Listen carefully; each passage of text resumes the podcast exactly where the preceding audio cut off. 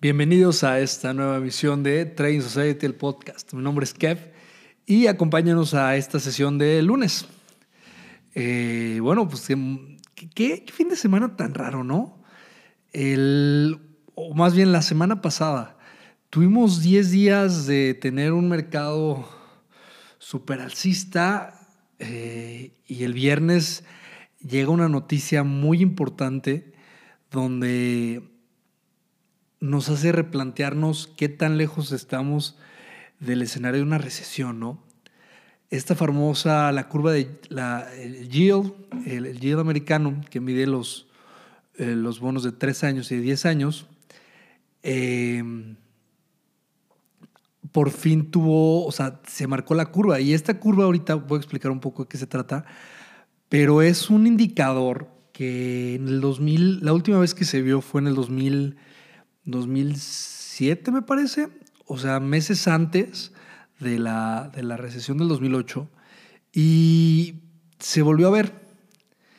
Eh, voy a decir más o menos de qué se trata. O sea, la curva es, es o sea, esta curva en el yield eh, de tres años y de 10 años es considerada por algunos economistas como una poderosa señal para predecir una recesión. O sea, la, la, curva de rendimiento a largo plazo, la de 10 años, se refiere a la relación entre las entre las tasas de interés a corto y largo plazo, en este caso, como les comentaba, los que miden de 3 a 10 años, de los valores de renta fija, o sea, todo lo que tiene que ver con, con bonos de Estados Unidos, por el Tesoro de Estados Unidos, lo que ellos utilizan para, eh, básicamente para mantener sus, sus finanzas eh, como país, ¿no? Emiten deuda, o sea, emiten bonos y los inversionistas los compran. Y este caso, eh, tú los puedes graficar, que es lo que hacen, muchos inversionistas, eh, muchos traders, y es, es, para, es un, buen indicador. Y, esta curva eh, ya volvió a tener un rendimiento invertido. Y eso se produce cuando las tasas de interés a corto plazo exceden las tasas a largo plazo. Repito, la curva invertida se produce cuando las tasas de interés a corto plazo, que es en este caso la de tres años, exceden las tasas a largo plazo. Y en el mercado financiero, esto se refiere específicamente a las tasas de interés, o sea, de los bonos del Estado. Y, eh, y bueno, o sea, realmente la, la, curva de rendimiento invertida es un indicador sólido de recesión. O sea, no es el switch que va a pagar todo y que ya la, la recesión es inminente, pero sí, sí tiende a avisarnos que en el corto plazo la situación se empieza a apretar. Ahora bien, eh, yo estaba leyendo en la mañana que la, la, Fed, eh, tuvieron la, la, junta de la Fed hace como una semana, creo que fue la, semana pasada, de hecho, y ellos dijeron que no iban a, a subir las tasas de interés este año. Pero a raíz de esto es muy probable que la que, la, que, la, que, tengan que dar una marcha atrás y, de verdad sí la tengan que subir.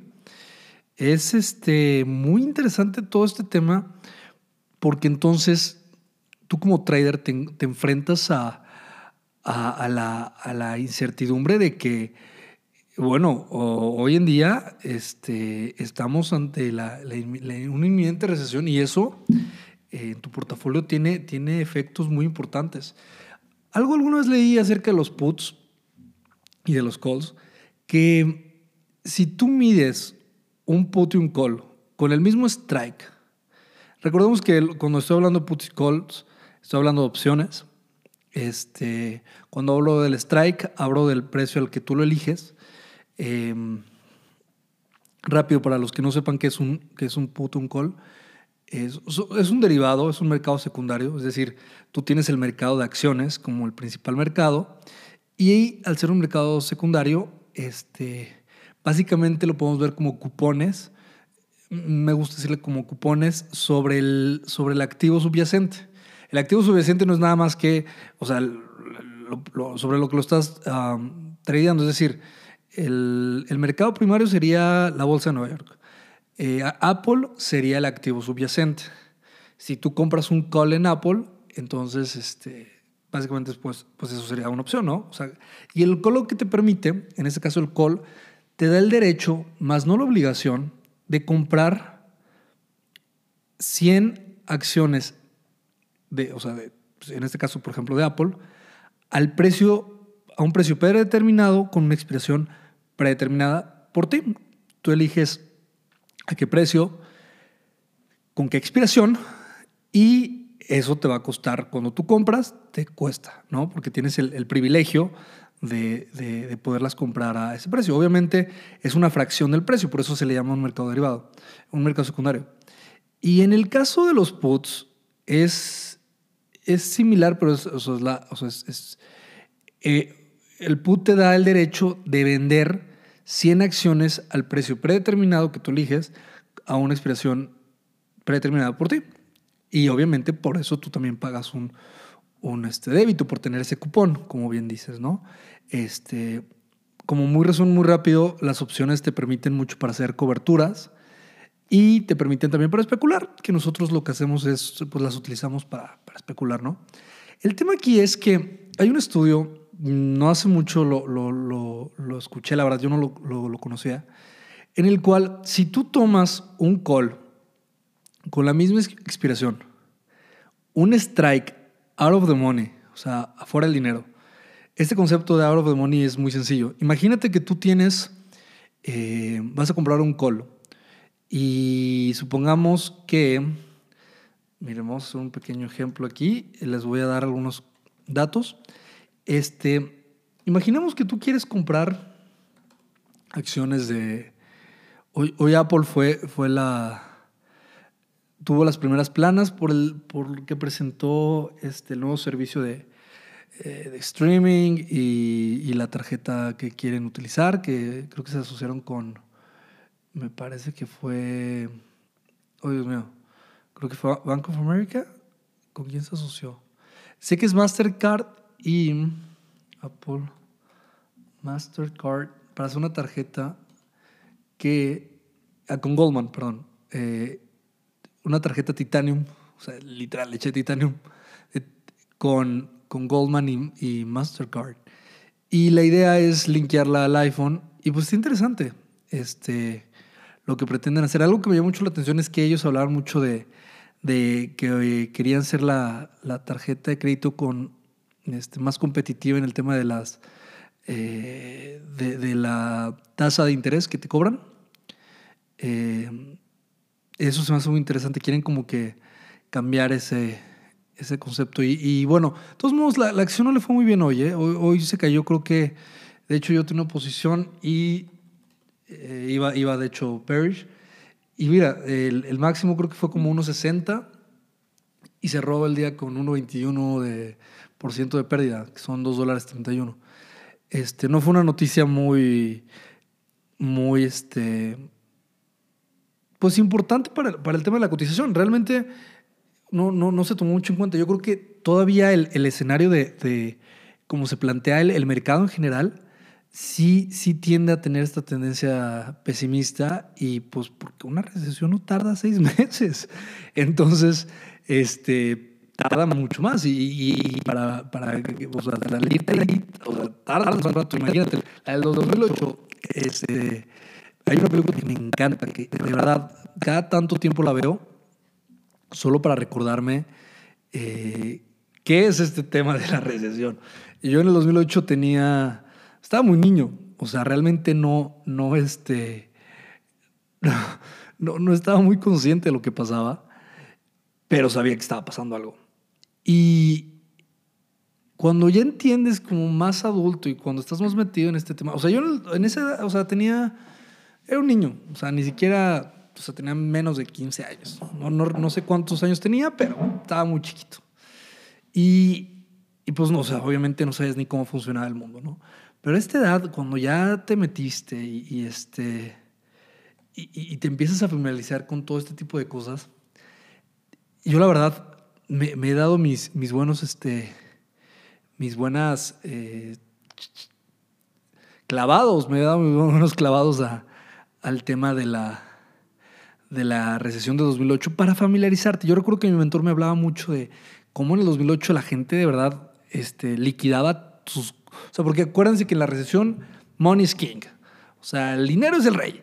Y si tú tienes dinero, chingón. Porque tienes la liquidez y, y- y encuentras muchos precios de oferta. Eh, las, las recesiones son muy buenas para crear dinero, ¿no?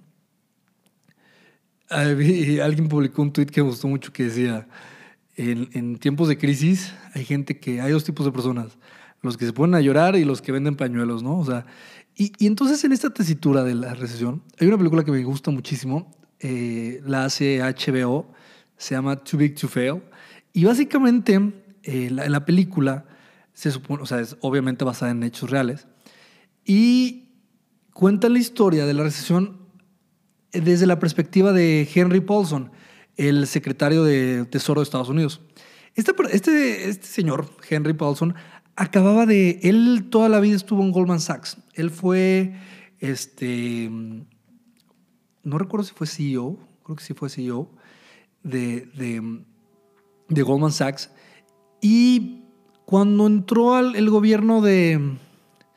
Cuando entró el gobierno de, de Bush, este, a él lo, lo, o sea, lo, lo invitaron a ser secretario del Tesoro, pero pues obviamente para que no hubiera conflicto de interés, le pidieron, eh, tú, tú, cuando eres un CEO importante de una empresa que cotiza y todo este relajo, eh, tú, tú tienes, este, te pagan en, en, acciones y, este, y obviamente eso es parte de tu, de tu ingreso, o sea, tu sueldo más, más este, acciones en la empresa y dan, de hecho te dan opciones también. En muchas empresas, eh, de hecho en la historia, me estoy adelantando, pero en la historia, o sea, lo que pasó fue que Henry Paulson pues tenía muchas acciones de Goldman Sachs. Entonces, en el punto, en la cúspide del 2008, perdón, del 2006, no, no, no sé en qué año se salió para ser este, secretario del Tesoro, pero pongámosle que fue cuando cuando era el top. Y él se sale y pues tuvo que liquidar toda su participación en Goldman Sachs. Muchísimo dinero, o sea, muchísimo dinero, en los cientos, cientos de, de millones de dólares. Creo que inclusive casi raspándole al billón de dólares, que aquí en México serían pues, mil millones, ¿no?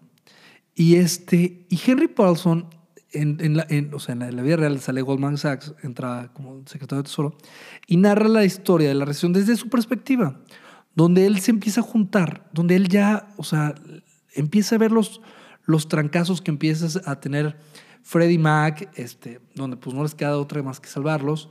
Eh, hicieron un tipo de, aquí en México, eh, pues, pues, el gobierno sub, subsidia para que entonces otra empresa fuerte los adquiera y, no quiebren, porque a veces, este, o sea, si quiebran, pues, pues, se llevan entre las patas a, a, a muchos contribuyentes, a muchas personas, muchos empleados, este, y son empresas que realmente no pueden quebrar. Entonces, Freddie Mac y Fannie Mae la salvaron y hicieron todo para que, orquestaron todo para que creo que era Bank of America las comprara.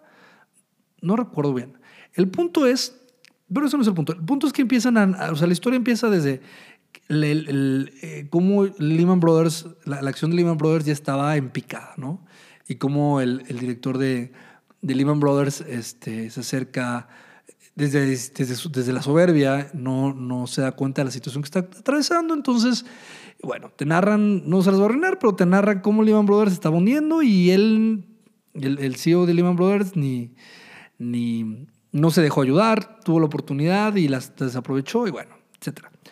Pero lo que iba es, me gusta esta película porque pues te narran todo lo que ya sabemos. Lehman Brothers quiebra, este, y, casi Lehman Brothers se lleva entre las patas a un montón de bancos. Y, y eso hubiera hecho que la, que, le, que, la, que la confianza del sistema americano, en, eh, o sea, la confianza del, de, de, del sistema financiero americano casi, casi quebrara. Y eso es apocalipsis. Entonces, cada tanto me gusta ver esa película porque me recuerda y me da como un golpe de realidad que no me tocó vivir, pero como que me da... También otras películas en ese repertorio es la de Big Short, película, no, no, no, no.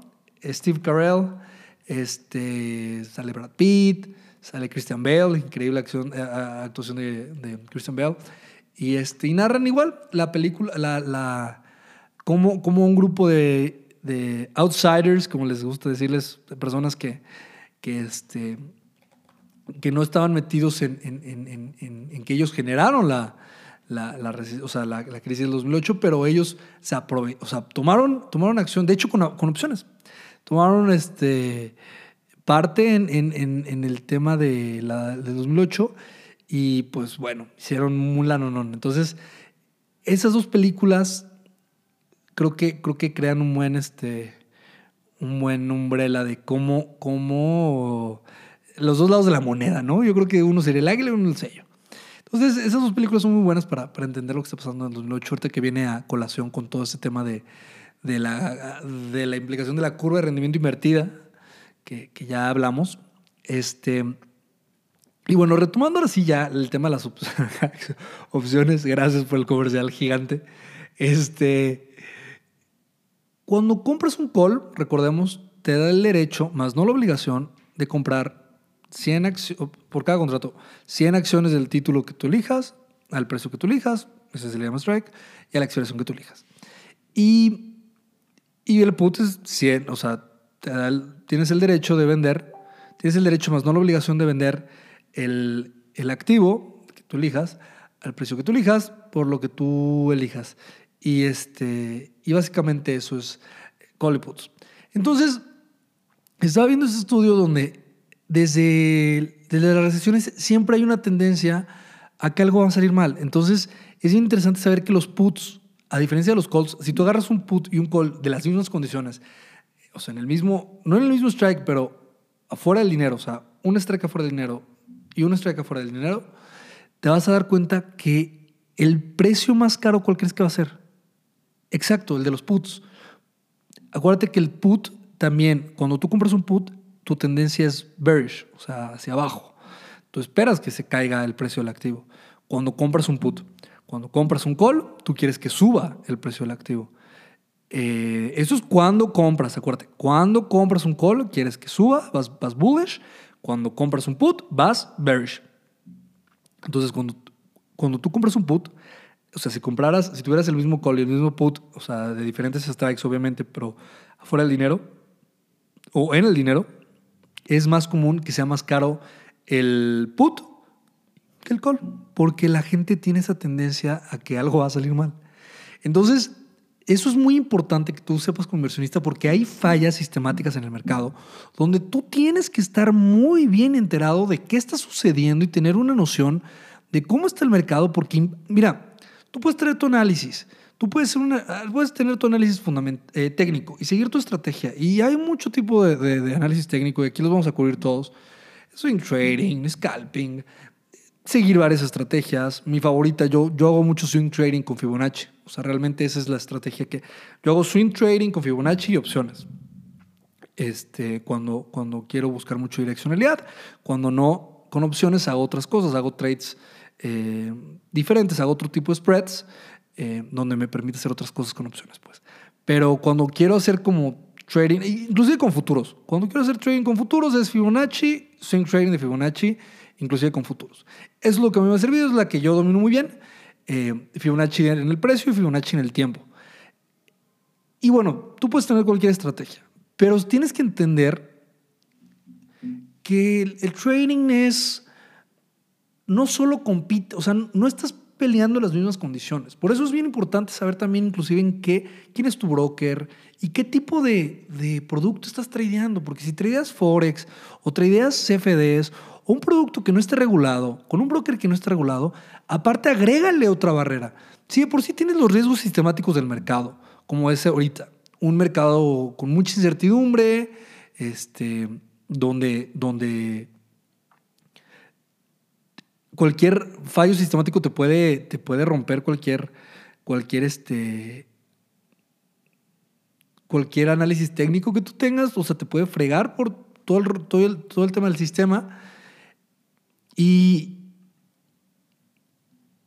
tienes eso en contra. Pero además, tienes un broker que también te pone el spread que se le hincha la gana. Este donde tienes que aumentar, tienes que ganarle 3%, 4% solo para ganarle la comisión al broker, por ejemplo, estos que no regulan, pues es una chingadera, o sea, y luego que, brokers que, que, bueno, en el dinero tienes la, virtualmente ganado, pero en, en real pierdes, pues no, o sea, te estás poniendo muy en contra. Y si quieres ver esto como realmente poder vivir de, del trading, Claro que se puede lograr la consistencia, pero tienes que ser muy inteligente y desarrollar, o sea, primero tienes que estar, creo que hay pilares fundamentales que esos son indiscutibles. Si estás operando en un mercado regulado donde sabes que tienes, o sea, es, es, es, es como tiene que ser y estás jugando con las reglas que todo el mundo juega, obviamente no eres un hedge fund con cientos de millones de dólares, pero tienes, o sea, estás compitiendo contra otros retail traders y, o sea, estás, estás este, en un mercado, o sea, estás teniendo acceso al mercado a, tu nivel de tu cuenta, obviamente, pero tienes acceso al mercado y es un mercado transparente, es un mercado líquido. Obviamente tus probabilidades de que todo lo que estés haciendo van a ser mucho más altas. Ahora bien, ya quitando el tema de los brokers y quitando el tema de, con quién estás operando, que obviamente es bien importante que, que, lo hagas con un mercado regulado, aunque sea más difícil abrir la cuenta y todo esto. Una vez que entiendes eso es ya enfocarte en los riesgos sistemáticos del mercado como tal. Y esto es un riesgo sistemático del mercado, porque entonces, por ejemplo, en la película de, de, Too Big to Fail de HBO, platicaban cómo cuando Henry Paulson, el secretario de Tesoro, y su equipo, y, y Ben Bernanke, el, el, el este, el secretario de la Fed, este, tenían que ir solucionando el tema de los bancos. De repente Henry Paulson recibe una llamada de, de General, Electric, del CEO de General Electric, diciéndole, oye, cabrón, este, también me está pegando a mí porque la empresa aseguradora, este, que casi quiebra en, en Estados Unidos, se me fue el nombre, era, Dios mío, era una empresa de seguros que, haz de cuenta que todas las casas cuando, cuando este,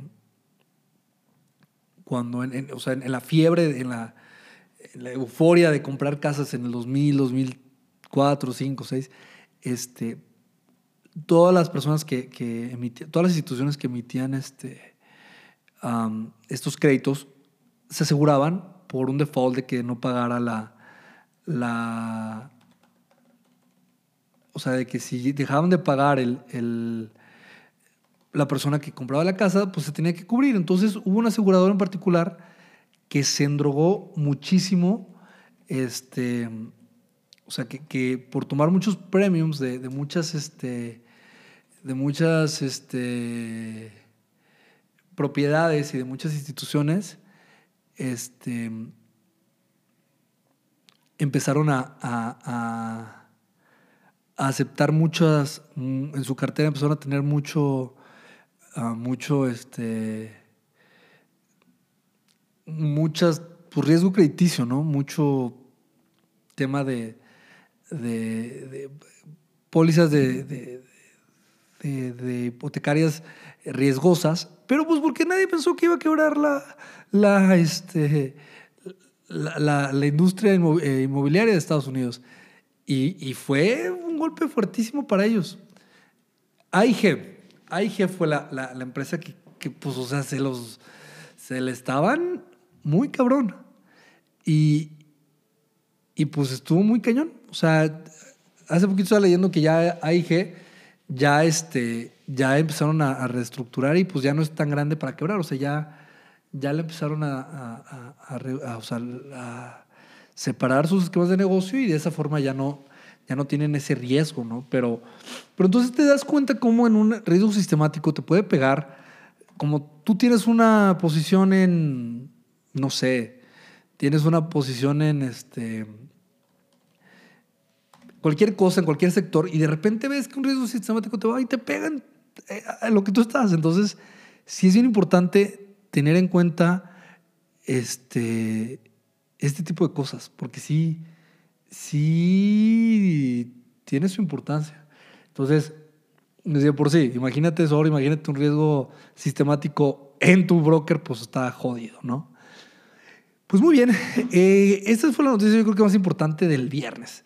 Y hoy el lunes fue un día muy... Tuvimos este... Creo que llegó un punto a la baja, un punto a la alta en, en los índices americanos y se ve algún ritmo de estabilidad. También tuvo que ver que la noticia también del fin de semana fue que ya salió el reporte de Robert Mueller sobre la interferencia de los rusos en las elecciones de, los, de eh, las últimas elecciones de Estados Unidos, donde declaró que Trump no estaba implicado, pero tampoco lo, lo exonera. Y eso era lo más importante. Eh, la incertidumbre que te da un impeachment de un, de un, presidente, eso es gigante. Entonces ya al ver que no, o sea, al evitar este tipo de noticias o prolongarla, por lo menos ya le dio un poco más de certidumbre al mercado. Vamos a ver cómo va evolucionando. Último, última nota del día.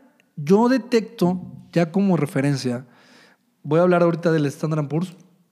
Estaba viendo el otro día que hay un analista que me gusta mucho escuchar en CNBC y él hablaba de este, que el Dow Jones y el Nasdaq ya no tienen punto para crecer, ya, ya este, no tienen esa, ese margen de crecimiento. El que sí lo tiene es el Standard Poor's. Entonces, vamos a ver una de dos cosas. O el Standard Poor's va a jalar a los otros índices, o sea, señores, es inminente una recesión, entendámoslo. Un año, un año, a la vuelta de la esquina.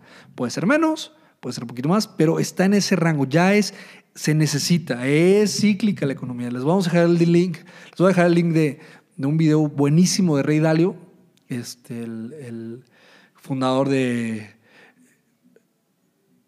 de un hedge fund grandísimo, gran amigo de Tony Robbins. Su fondo se llama Bridgewater. Sí, creo que es Bridgewater. Sí, Bridgewater. Y tiene un video, Bridgewater Associates, y tiene un video de, de, cómo, o sea, de cómo funcionan los ciclos de la economía. Buenísimo. Tarda 30 minutos, pero es lo mejor que puedes ver para entender cómo funciona la economía, como la concebimos hoy. Y que es necesario este tipo de movimientos. Entonces, vamos a ver si entonces el Standard Poor's sigue catapultando a, a los demás índices o los demás índices hunden y al, al Standard Poor's y eso ya serían este escenario donde ya empieza a haber una, pues ahora sí la, pues una recesión. Lo que veía también es que los, o sea, el bond market ya empieza a dar señales de, recesión, tanto si no el, mercado, como que el mercado accionario, como que todavía no lo está este, tomando completamente. El nivel clave que yo estoy detectando, corriendo Fibonacci de, del precio, yo veo un soporte muy, muy bien definido en los niveles de, ahorita estamos, el día de hoy cerró en dos, lo estoy midiendo en el SPY, es el que emula al Standard Poor's 500. Está el SPY, está el XPX. Yo utilizo el SPY, siglas S, Susana, Pedro. ¿Qué palabra tiene Y? Uh, Juliana. Juliana es con G, con Y. bueno, Y. Es, Susana, Pedro, Y. Es el símbolo del SPY. Y eh, Hoy hasta antes de, After Hours cerró 279.04, o sea, se cayó 0.08, o sea, nada, 21 centavos. Pero el nivel que yo alcanzo a ver y ya como que lo, lo empezó a coquetear fue en el nivel de los 277, 277, aquí lo tengo anotado, 277.31 a 277.21. Ahí veo una confluencia en los precios de Fibonacci alcanzo a ver varios niveles de Fibonacci solapándose. Y bueno, ¿qué puede pasar si rompe eso? O sea, si, si una de dos, o lo va a ir se va a ir acercando, lo va a validar, y si lo valida, todavía tenemos, yo alcanzo a ver un retracement, o sea, alcanzo a ver que todavía en el muy corto plazo vamos a ver el aumento hasta los 287, 290 eh, dólares en el SPY, que es la equivalencia o sea, en puntos del Standard Poor's. Y vamos a continuar este mercado bullish. Pero si llegara a romper, escúchenme bien, si llegara a romper ese nivel de 277.31, 277.21, que es donde se hace la confluencia, o sea, se juntan varios niveles de Fibonacci, si lo llegara a romper, yo creo que vamos a estar entrando en un mercado ya ahora sí bearish, donde la tendencia va a ser completamente bearish y puede ser que ya, o sea, si rompe ese nivel, ya vimos el máximo del Standard Poor's por mucho tiempo. Pero bueno, ese es un nivel clave. Vamos a ver si no lo rompe, porque si lo rompe, yo estoy viendo que a lo mejor se va a ir hasta los... Nivel importante, el siguiente nivel importante que veo es en los 200, 200 270. Ya serían, pues ya sería importante la caída, ¿eh? Entonces vamos a estar muy al pendientes y en siguientes eh, emisiones de Trading Society Podcast les voy a compartir cómo nos dirigimos. El trade del día hoy es, hay un trade que me gustó mucho, Apple. Yo voy bearish en Apple. El trade del día que les recomiendo es un short call debit spread vertical en Apple, donde mi recomendación sería vende, o sea, un short call este, vertical spread, básicamente es vendes un call, compras un call. Cuando tú compras y vendes, o sea, vendes un call, cuando compras un call vas bullish, cuando vendes un call vas bearish, porque estás vendiendo el call. Entonces, eh, mi estrategia es compras call, vendes, vendes call. El, primer, el call que vendes tiene que estar más cerca del dinero para que valga más. O sea, es decir, si, si ahorita en Apple está en 188.74, yo lo compraría en, en este, o sea, vendería el más cercano, que serían 100, 189, y compraría, mm, lo haría 5, dólares white, ponle que a lo mejor no me alcanza, o sea, sería strike 190, 195. Compro 195, vendo 190 y voy bearish. Eh, obviamente el, crédito que recibo va a exceder el débito y yo podría ver, o sea, veo ahí un, un pequeño swing en los niveles de 180. Este, es un buen profit. Yo ahí le calculo más o menos tu, profit, eh, tu max profit está capeado, tu max loss está capeado, pero yo veo eh, contrato, este, no tengo aquí anotado, pero denme un segundo, abro mi plataforma de Tastyworks. Recuerden, todo lo que estoy diciendo es, mira, no es ningún consejo, no es nadie que, nadie debería hacer esto. O sea, tú bajo tu propio riesgo, se me olvidó poner el anuncio de disclosure, pero tú eres tu propio corredor, nada lo que diga aquí es una estrategia de inversión. Eh, traer opciones conlleva mucho más riesgo de que traer cualquier otra cosa. Sí es muy rentable, pero también conlleva mucho riesgo. Eso te depende de ti, tú dependes de todo y yo lo único que estoy diciendo son como fines para enseñar y instructivos. Regresemos al ejemplo. Entonces, mi trade del día sería, eh, haz un short put vertical, o sea, hacemos como ejemplo, short put vertical spread, donde, perdón, short call vertical spread, donde compras el, compraríamos, como les decía, vendes el 190 compras el 195, el que compras, o sea, son eh, a 53 días para expiración, que es más o menos a lo que se acerca a nuestro rango ideal, que son 60.